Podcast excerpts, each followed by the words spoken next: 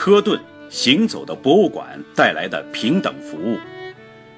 多伦多大学整理制作的 G20 峰会监督报告，让成员国都意识到了履行承诺的重要性。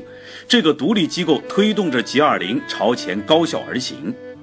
二零一二年 G20 墨西哥洛斯达沃斯峰会上，英国前首相卡梅伦对媒体如是说。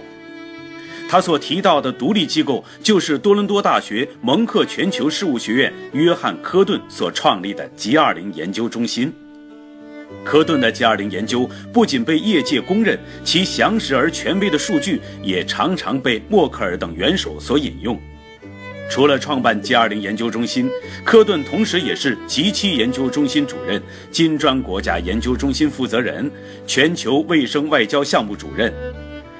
从当年受到约瑟夫奈启蒙的怀抱政治学理想的学子，到全球治理领域的贡献者，年近古稀的科顿教授已呵护全球最权威的极其研究中心近三十年。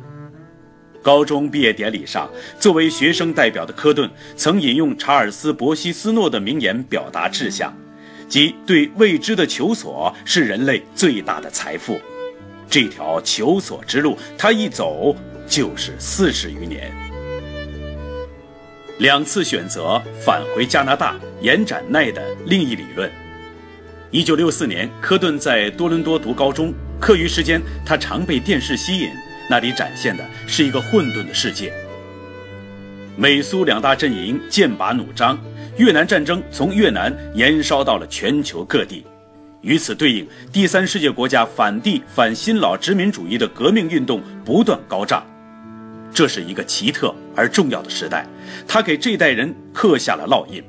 科顿回忆，他经常和家人讨论这些国际时事热点。烙印于科顿而言，便是激发了他对于政治科学的兴趣。带着对战争为何、政治何为的困惑，1968年，科顿进入加拿大最顶尖的多伦多大学攻读政治科学专业。五年后，在拿到了卡尔顿大学国际事务的硕士学位后，怀着憧憬之心的科顿选择了美国约翰霍普斯金大学的国际事务专业攻读博士学位。他希望在美国首都能接触到更全面的信息，结识到更多专家，进而开阔自己的视野。然而，他失望了。孤立主义盛行、秉持着例外优越论的美国，让科顿再次研究方向。美国是与世界分裂的，根本谈不上全球性的美国。相反，提倡自由主义的加拿大始终将自己放在全球体系里。体悟到这根本差异之后，科顿义无反顾地反身于加拿大外交政策的研究，并于多伦多大学蒙克全球事务学院任教。一九七一年，在卡尔顿大学校级会议上，著名的新自由主义代表约瑟夫奈来此讲座。科顿暗暗将奈作为自己的启蒙老师，奈当年提出的软实力和相互依赖理论风靡全球业界，但对科顿而言，影响最深的却是奈在1977年的一次非正式座谈会上提出的相对脆弱性。顺着这一概念的逻辑，科顿坚定了因为相对脆弱性而需要全球合作的必然趋势。从赴美求知到返身加拿大，从学习奈的学说到延展奈的忽略点，科顿走出了自己的独立研究之路。从 Mr. G7 到做出 G20 研究中的监督报告。1988年，加拿大担任第十四届 G7 峰会主席国，会议定在多伦多召开。在一次前期准备会议中，政府提出的建立极其研究中心的倡议被有心有愿的科顿接下。在当时，这是第一个对极其进行相应系统的研究的机构，也使得科顿在业界有了 “Mr. G7” 的美名。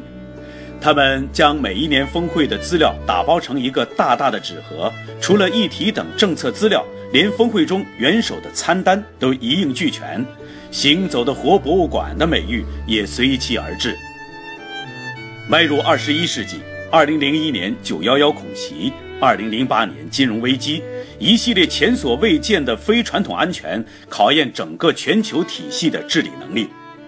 G 七或者 G 八已经无法统筹和承担起世界责任了。科顿在第一时间意识到，于是他在2008年创立了 G20 研究中心，深入研究新兴国家和发展中国家。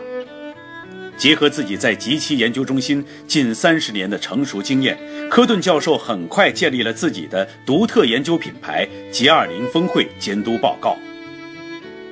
鉴于 G20 峰会民主却仅是论坛，没有法律约束力，科顿的监督报告成了无形的手，增强着对 G20 的约束力。监督报告一般分为峰会前和峰会后两部分，通过对各国政府的政策制定。公务人员的访谈调查、资金与资源的使用调动的分析和审查、评估各国承诺兑现率，在官网上任何人都可以查询到排名。在2015年报告中，美国位居第一，中国和加拿大并列第三。中国缘分，平等服务中的一个对象。因为研究 G20，科顿教授频繁与多国政府官员和专家交流沟通。从1999年第一次来访中国到2013年受聘为上海外国语大学特聘教授，中国学者对于本国存在的问题能够客观有效地作出回应，这最令我惊喜和感动。科顿说道：“作为一个西方学者，对中国的固有印象在不断被刷新。无论是在 G20 系列会议，还是在金砖国家会议上，中国学者踊跃大胆发声。”并积极倡导平等和谐的概念的举动，让科顿如遇知音。这和 G20 研究中心所倡导的核心价值理念是一致的。客观公正地评估各国在国际平台上的表现，是我们的一贯宗旨。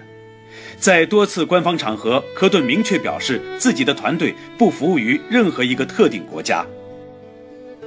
二零一五年，他的力作《二十国集团与全球治理》被翻译成中文本出版。他又加盟了人大重阳金融研究院，对杭州峰会的关注更接地气。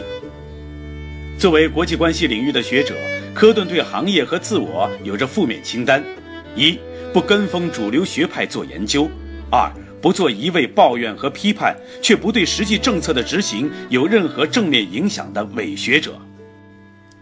他力求对政策提建设性意见，对理论做有引领作用的前瞻性导出，而这两项都必须建立在扎实的实证基础上。例如，搜集 G7 和 G20 的资料，虽然不会如跟风一个理论一样出名，但这正是我们提出前瞻性建议所需有的基石。计划出版 G20 中国2016杭州峰会中译本的科顿。常说自己只是站在了巨人的肩膀上，是巨人们做了大量不可或缺的及时或前期分析，而追求提供最全面、最可靠和最详实解释的学术精神，愿意分享并贡献研究心得的公共情怀，客观平等服务全球的独立风范，使科顿不知不觉中也加入了巨人的行列。